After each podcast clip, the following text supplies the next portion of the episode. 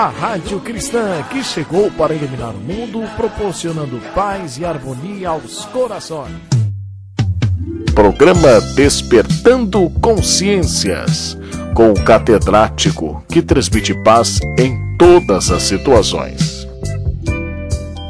Fraternais saudações a todos que estão na escuta do programa Despertando Consciências, através da Rádio Ilumina veiculando de seus estúdios em Aracaju, Sergipe.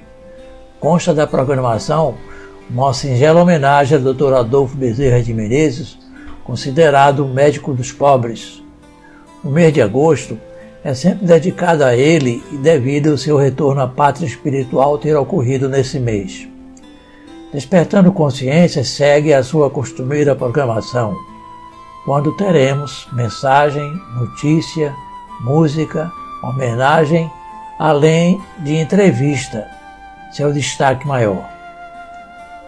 Estamos recebendo hoje a nossa distinta amiga Selma Mourim, graduada em Pedagogia pela Universidade Federal de Sergipe e bacharelado em Direito pela UNIT, Universidade de Tiradentes. A convidamos para vir apresentar um tema de interesse geral, girando em torno de direitos, Aguarde só um instante que ela vai estar repassando o seu pensamento sobre o seu, o meu, o nosso direito. A nossa primeira mensagem musical faz parte da humilde homenagem que o programa está prestando a Dr. Adolfo Bezerra de Menezes Cavalcante, considerado um médico dos pobres devido às suas atitudes caridosas para minorar as dores e sofrimentos dos mais humildes, uma vida de doação. Vamos ouvir hino a Bezerra de Menezes pelo coral Prece Encanto de Fortaleza, Ceará. Vamos solicitar ao amigo da técnica colocar no ar o coral. Ouvinte, bom amigo, amado benfeitor, das luzes do infinito de cintilações vinde amenizar a nossa grande dor, espargindo em mancheia as consolações. Bezerra de Menezes, servo do Senhor, apóstolo do bem a nos iluminar celeste mentor, em passes de amor, as ruas fluidificar, fluidificar,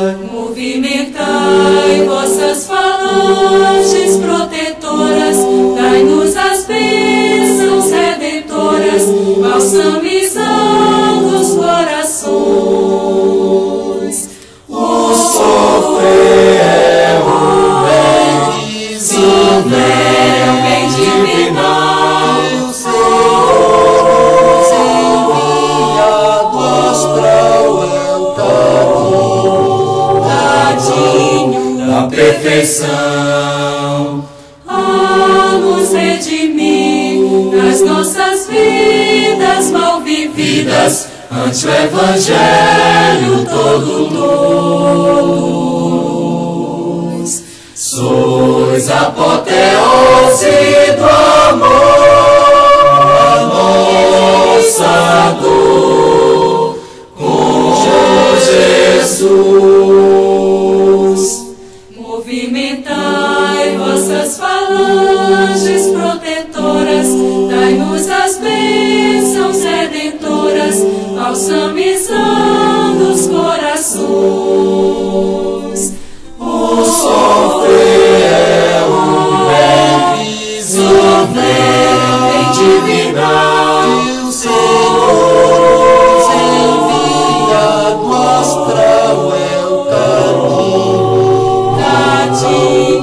Perfeição. A nos redimir nas nossas vidas mal vividas, ante o Evangelho todo luz. pois a apoteose do amor, a nossa dor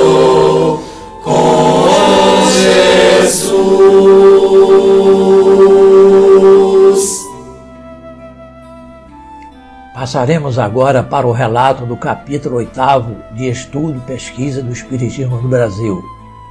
Recordemos um pouco trechos dos capítulos, do capítulo anterior. Teres de Menezes dedicou-se ao jornalismo, escreveu em vários jornais e revistas da imprensa leiga da cidade de Salvador. Fez parte da redação da época literária, sendo o seu principal redator. Publicou ainda, no Era Espírita, a novela Os Dois Rivais, em estilo ultrarromântico, considerado pelo crítico Davi Salles uma das primeiras manifestações da ficção na Bahia, embora peque pela não citação do autor, nosso confrade Luiz Olimpo Teres de Menezes.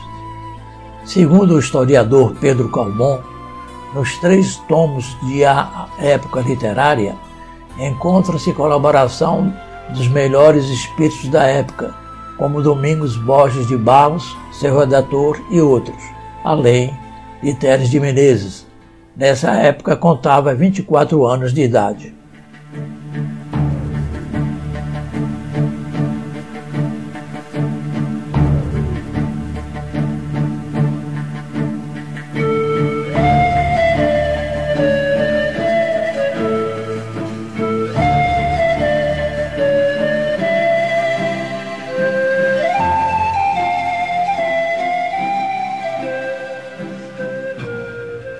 De Menezes continua a sua empresa. Ao iniciar-se o segundo período, segundo semestre de A Época Literária, volta a inserir outro artigo editorial datado de 25 de março de 1850, assinado como no primeiro com suas iniciais, L-O-T-M, e tendo o mesmo título do anterior, Lede, o qual é aqui transcrito em toto. Se os nossos esforços, empregados no primeiro período, satisfizeram ao público sensato e justo avaliador, preenchendo os deveres da árdua tarefa que nos impusermos, é o que não podemos afirmar, que não nos poupamos a dificuldade alguma para a pontualidade desempenharmos o que prometemos, embora não pudéssemos inteiramente tornar o nosso periódico tão interessante como desejávamos é o que podemos assegurar aos nossos leitores. Se o público consciencioso continuar a acolhê-lo com aquela benignidade com que o ha feito, desculpando generosamente a nós que ainda agora estreamos a carreira das letras, então o nosso periódico, escudado como se acha por uma das notabilidades literárias da Bahia, irá assim mesmo despir de todas as galas modestamente sentir-se no meio das publicações desse gênero que atualmente se fazem nos diversos pontos do Império Brasileiro. Infelizmente, na Bahia, e com profunda mágoa o dizemos, ainda um pouco atrasado em civilização, bem entendida, não podem tais empresas encontrar um pleno apoio tão necessário para sua animação desenvolvimento e bom êxito. E, ordinariamente, eis o que sucede. Aqui levantam-se cabeças orgulhosas de sua posição social, que, com requintado desdém, olham para a nova publicação e porque assim o fazem. Porque ocupadas no cultivo para a política, deslumbradas pelo futuro que elas lhes promete, entreolha-se-lhes árido e estéril campo das letras, tanto mais quanto se julgam homens de primeira plana, e este autor não frequenta a roda a que tanto se ufanam eles de pertencer. Ali surgem outras que, não ao menos lerem a obra ou o jornal previamente, o condenam, porque, dizem, não constam de ler, não gostam de ler escritos de autor desconhecido, que não tem fama por isso que estão acostumados a aplaudir as obras quaisquer que sejam, não pelo seu mérito, mas sim pela nomeada do indivíduo. Além aparece antagonistas quesciosos, talvez, e não ser os pais da ideia novamente emitida, buscam com terrível egoísmo cavar a ruína da nascente empresa. Que devemos pensar de tudo isso? É a questão a que nos forramos de responder, porque nela existe cunho da ignorância e do amor próprio mais degenerado. É, portanto, com todos estes obstáculos que o nosso periódico, que nos aprove chamá-lo a época literária, tem lutado e há de relutar no ir por diante de sua existência, mas desprezando nós tudo o quanto com seus envesgados olhos puder tramar a desprezível inveja e confiando na benevolência do público sensato e justo. Diremos ainda uma vez, cheios de entusiasmo, com o poeta brasileiro: Senhor, propício atende, nada por nós, por nossa pátria tudo, fados brilhantes ao Brasil concede. Bahia, 25 de março de 1850, LOTM. Em 29 de maio, mesmo ano, Dom Romualdo Antônio de Seixas, metropolitano e primaz do Brasil, enviou longa missiva à redação de A Época Literária, elogiando o trabalho de seus dirigentes. Em julho de 1850, três importantes personalidades da sociedade baiana passaram a integrar a equipe de redação de A Época Literária, Dr. Manuel Maria do Amaral Sobrinho, José Álvares do Amaral e Dr. Inácio José da Cunha. O primeiro pertencia à ilustre família de políticos baianos, os outros dois, como veremos posteriormente, tornaram-se, juntamente com Teres de Menezes, pioneiros do movimento espírita no Brasil. Em 15 de janeiro de 1851, Teres de Menezes, em outro artigo de fundo, agradece o interesse dos leitores pela revista, mas apresenta ao mesmo tempo a dura realidade que a época literária enfrentava. Dificuldades financeiras prementes, solicita então a ajuda dos assinantes amigos, entre os quais se incluíam pessoas de grande projeção na sociedade baiana. Entretanto, seu apelo foi inútil, não obteve a resposta desejada, e a alma sensível do jovem Teres de Menezes sofreu o rude golpe de ver a época literária depois de pouco tempo sair de circulação.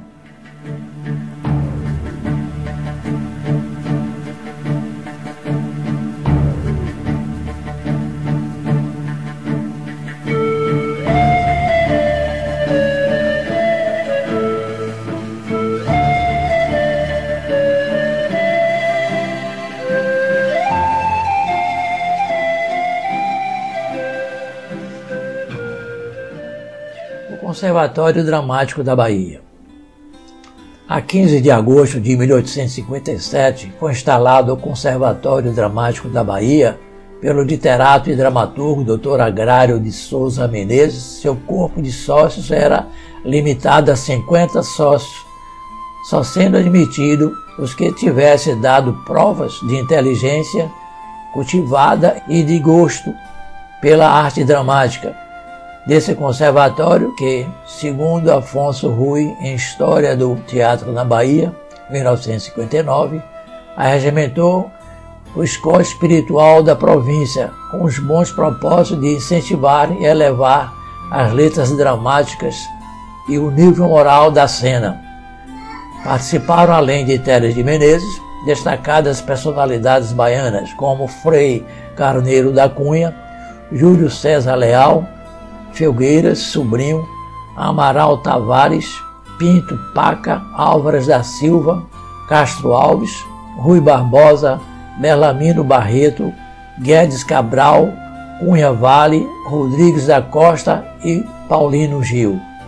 A sua instalação, o Conservatório da Bahia, que funcionou um dos salões do extinto Teatro São João, compunha-se de, so, de 24 sócios. Foi devido à sua sede de cultura e de conhecimento que Teres de Menezes veio a se interessar pelos fenômenos inexplicáveis que ocorriam em todos os continentes que chamaram a atenção da humanidade durante toda a fase de implantação da doutrina espírita na França por Allan Kardec. Teres de Menezes manteve relações de amizade com os espíritas franceses. O intercâmbio de ideias e a correspondência epistolar mantida entre os dois países facilitaram a chegada a terras baianas das tendências filosóficas e culturais que emergiam a Lemar. A febre do magnetismo os fenômenos espíritas explodiu em toda parte e Teres de Menezes interessou-se vivamente por esses assuntos, da mesma forma quanto a Allan Kardec e aos trabalhos que este desenvolveu juntamente com os espíritos codificadores e que culminaram com o lançamento de O Livro dos Espíritos em 1857.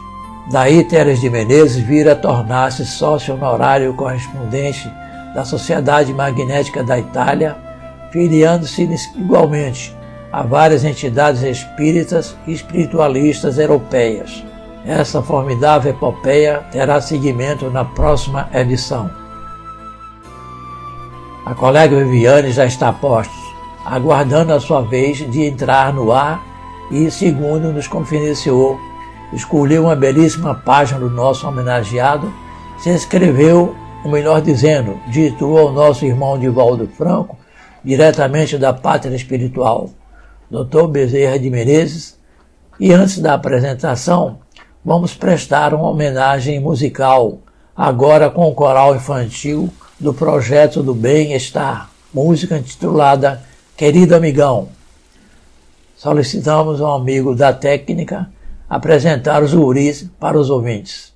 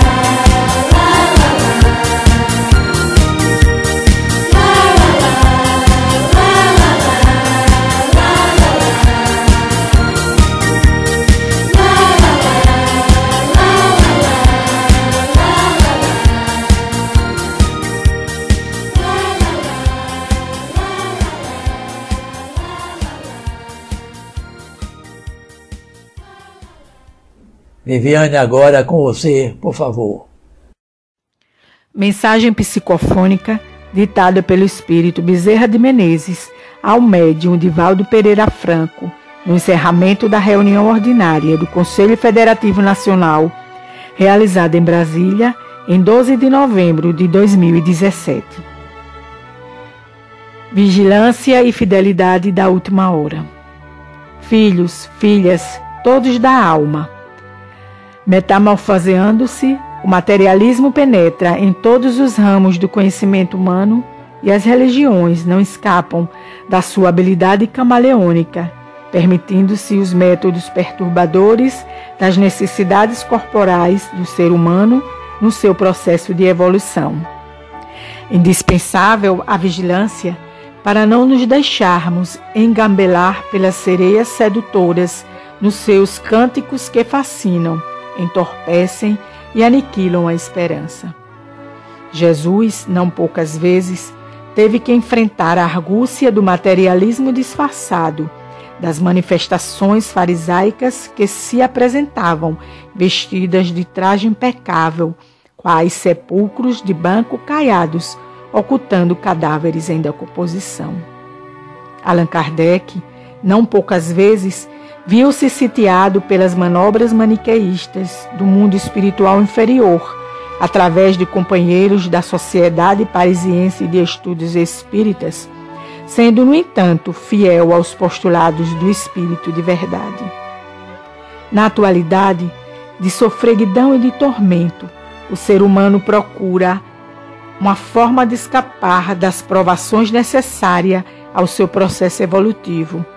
E não raro são atraídas essas almas para propostas equivocadas do Deus Mamon, e mamodeísta que fascina, embriaga os invigilantes e os precipitados. Indispensável a nossa fidelidade aos postulados espíritas, conforme exarados na codificação. O mundo estertora, não pela primeira vez. Periodicamente, conjugam-se fatores cósmicos que se tornam sociológicos e éticos morais, sacudindo as civilizações e empurrando-as para o aniquilamento, para logo surgir um período de esperança e de paz. As vésperas da grande transição planetária, já iniciada desde há muito, atingimos o clímax que nos pede sacrifício e honradez. Quantos desertam na hora do testemunho?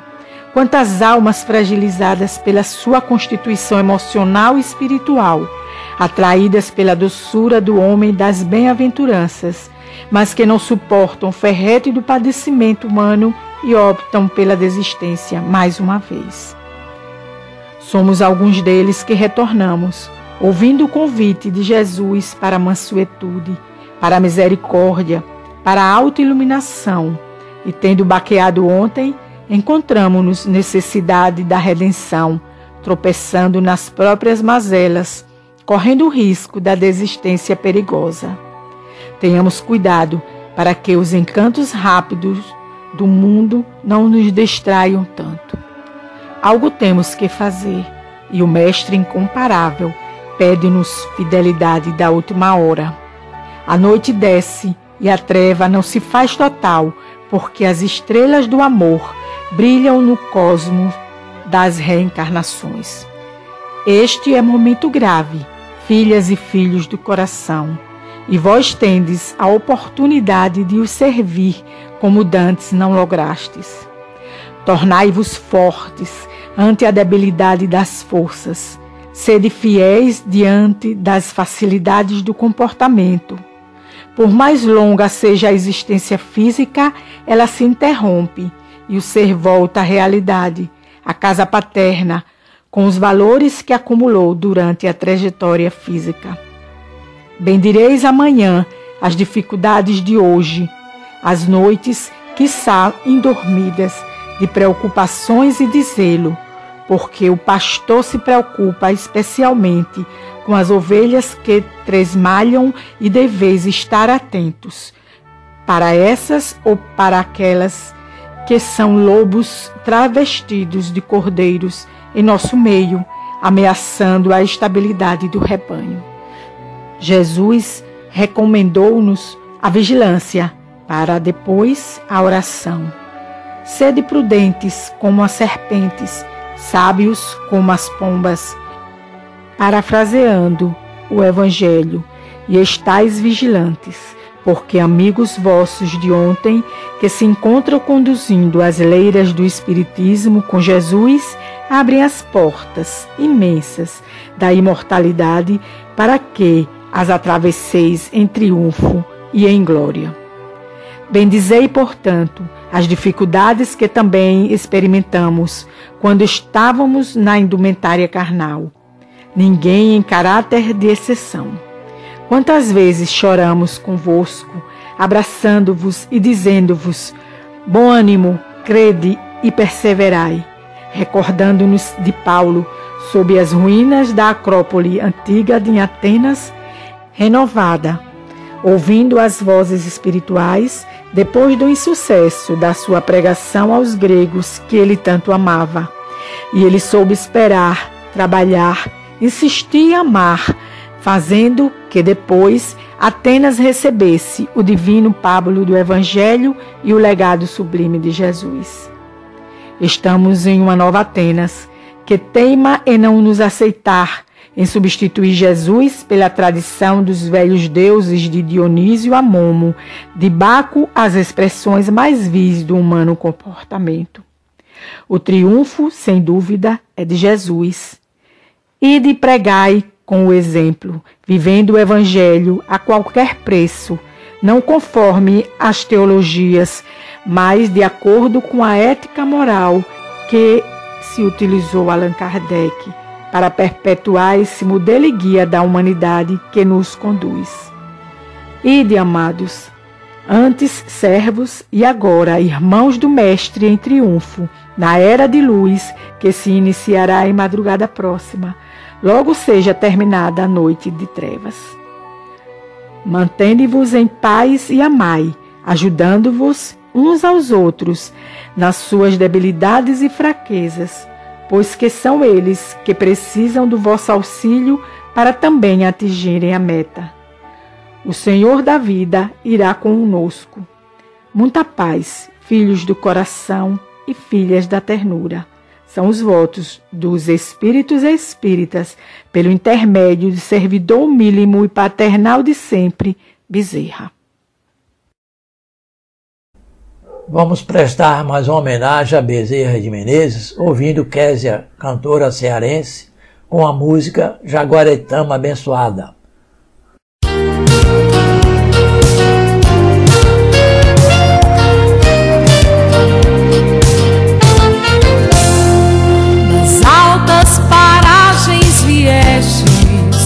Com coração cheio de fé e esperanças mil, reencarnar no sertão do Nordeste, do nosso querido Brasil, Ceará, terra da luz, serviu de berço ao bondoso irmão, a esse amigo que sempre nos conduz nosso abraço, a nossa gratidão.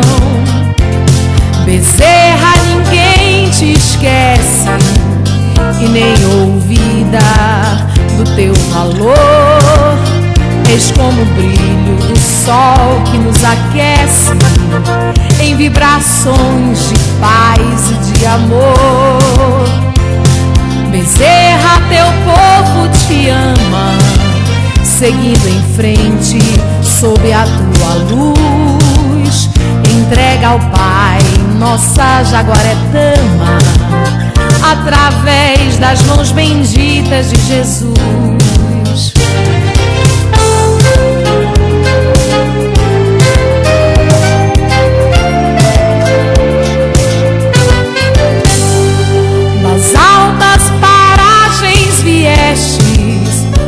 Coração cheio de fé e esperanças mil, reencarnar no sertão do Nordeste, do nosso querido Brasil, Ceará, terra da luz, serviu de berço ao bondoso irmão, esse amigo que sempre nos conduz.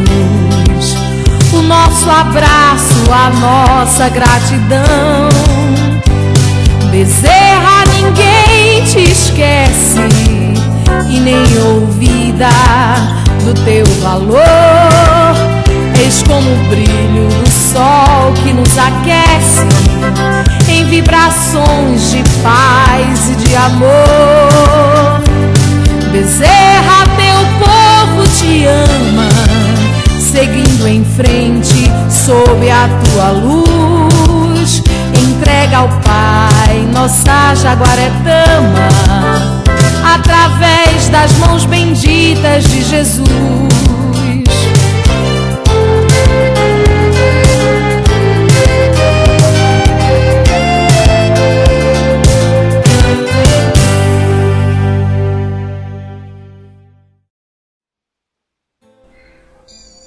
Acaba de adentrar aos estudos da emissora a nossa ilustre e querida amiga Selma Morim, cujo nome completo é Selma Maria Morim Mota Santos, que além da graduação em Pedagogia e bacharelado em Direito, tem especialização em Sistema Educacional Brasileiro, docente da Educação Básica e Superior, colaboradora e associada da Federação Espírita do Estado de Sergipe, coordenadora do atendimento espiritual, atua no movimento espírita desde o ano 1800, 1980, realizando palestras e seminários nas instituições espíritas do Estado.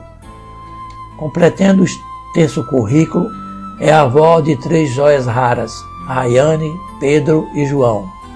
Vamos, neste instante, pedir licença a ela e aos nossos ouvintes para mais uma homenagem ao querido Dr. Bezerra de Menezes, uma mensagem em forma de prece e que, por certo, vai servir de harmonização para ouvirmos e entendermos melhor a mensagem de nossa entrevistada.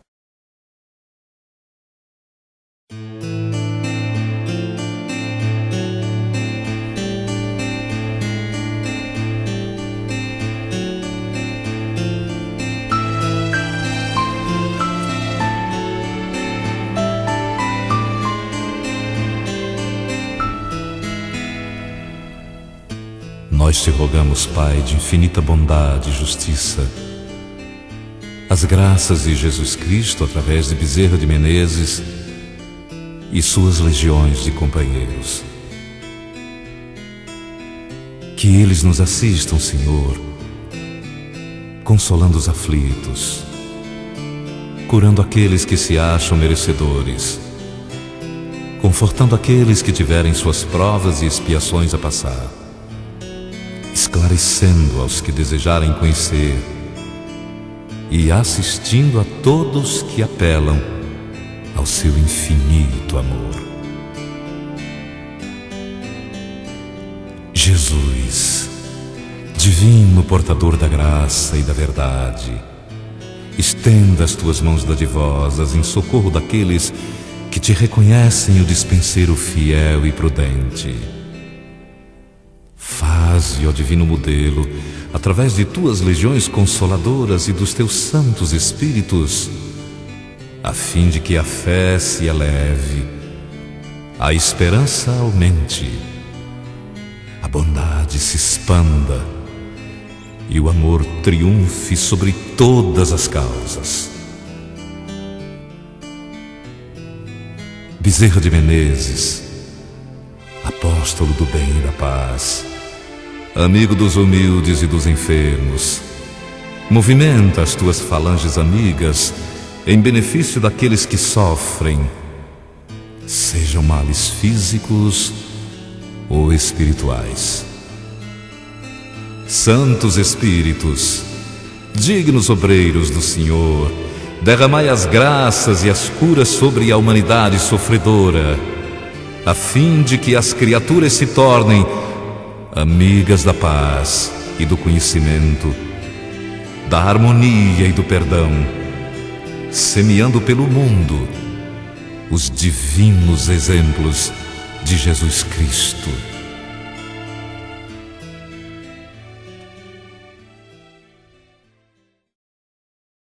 Selma, Os ouvintes estão ansiosos para escutar a sua mensagem, que ela possa trazer esclarecimentos àqueles que estão com alguma dúvida. Por favor, fique à vontade para fazer a sua exposição. Os microfones são seus. Abraçando fraternalmente os ouvintes e equipe de trabalho da Rádio Lumina, levando na voz do nosso irmão amigo Emmanuel Correia, paz e harmonia aos corações. E corações que e com este objetivo vem despertando consciência. Obrigada, irmãos queridos, pelo convite. Nesta existência, atendendo pelo nome de Selma Morim, eu me coloco como uma eterna aprendiz do Evangelho de Jesus e nesse espaço nós vamos refletir sobre Espiritismo e direitos humanos. Inicialmente, nós gostaríamos de dizer, lembrando tudo que Jesus nos ensinou, que esse mestre amado, o mestre dos mestres, curador das almas, no seu discurso intitulado O Sermão da Montanha, ele sintetiza todos os direitos e garantias da criatura humana desde antes e depois do seu advento. Analisando pela ótica abrangente daqueles que filtra com clarividência a essência do Evangelho de Jesus, nós vamos perceber que ali o Rabi da Galileia já conclamava a sociedade de então para atrair para si o que lhe era de direito fundamental. Não cabe aqui neste espaço uma interpretação do magnânimo discurso na íntegra. Contudo, irmãos queridos, avoquemos apenas uma das assertivas quando Jesus exara: Bem-aventurados os que têm fome e sede de justiça, porque eles serão fartos.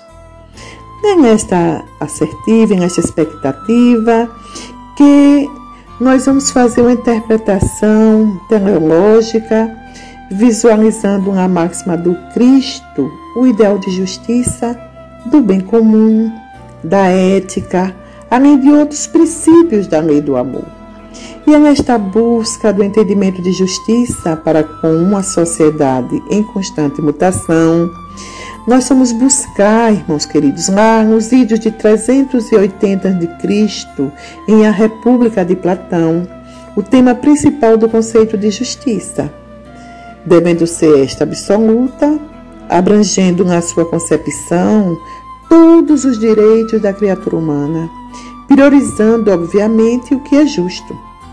E nesse processo né, evolutivo, natural da lei de reencarnação, nem sempre é absoluta, como preconiza Platão. E a gente também vai verificar que Sócrates ele refutou por várias vezes, junto aos opositores das ideias platônicas, uma perspectiva de defender o entendimento de justiça absoluta, como defendia o seu mestre. Mas nós vamos lá no livro dos Espíritos, na questão 875, está dito que justiça consiste no respeito aos direitos de cada um. Quando Kardec faz a pergunta, os espíritos respondem com esta sapiência, que justiça consiste no respeito aos direitos de cada um. Nesta mesma obra, o Livro dos Espíritos, codificada pelo Luiz Allan Kardec, os Espíritos esclarecem que o sentimento de justiça está na natureza e no contributo das ideias adquiridas. Na lição 873, que recomendamos que os irmãos ouvintes, queridos amigos, possam revisitar. E lá está a resposta de tal modo, só complementando a linha do raciocínio da questão anterior, de tal modo que vós revoltais a simples ideia de uma injustiça. Sem dúvida, o processo moral desenvolve esse sentimento, mas não dá. Deus o pôs no coração do homem. Eis porque encontrais frequentemente em homens simples e incultos noções mais exatas da justiça do que entre pessoas de muito saber. Então, acho que a partir dessas reflexões nós podemos dar continuidade é, à nossa reflexão mais profunda sobre direitos humanos, partindo da assertiva de Jesus, quando ele nos afirma, nos assegura que nós temos e precisamos ter sempre a fome e a sede de justiça, porque sabemos nós que fome e sede precisam ser saciadas, ser saciadas como condição para a manutenção da vida. Isso nos remete a uma realidade social. Nós estamos em um momento de refletirmos sobre essa questão. E toda criatura humana tem direito a ter direito. E nessa perspectiva, alcançar gradativamente, através da lei da reencarnação, a ser perfeito como perfeito é o Pai Celestial. Lembram dessa assertiva de Jesus? Jesus nos recomenda ser de perfeito como perfeito é o nosso Pai Celestial. E para isto nós precisamos trabalhar nesta perspectiva de fazermos justiça, partindo desse princípio.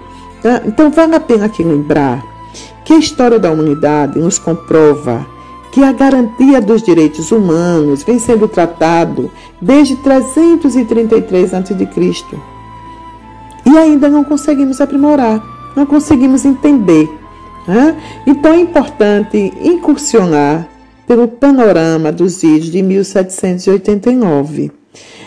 Eu estou lembrando aqui da Revolução Francesa. Foi o marco de um processo revolucionário no campo político, filosófico, sociológico, científico e econômico. Nós vimos que aprendemos com aquele momento histórico que liberdade, igualdade e fraternidade, ilustrando a bandeira de luta dos grandes ativistas políticos da época, nos dava o foco que das lutas pela garantia dos direitos individuais, pelo respeito à dignidade humana, o que deu origem à Declaração dos Direitos dos Homens e do Cidadão. Aí a gente pode continuar fazendo esse pequeno percurso, lembrando que a trilogia Igualdade, Solidariedade e Fraternidade restabelecida nos vídeos de 1945, com o advento da Declaração Universal dos Direitos Humanos, continua sendo ampliada com ordenamentos inovadores no campo das ideias, a exemplo da garantia assegurada à educação em direitos humanos. Lá também nós vamos encontrar nos vídeos de 1948.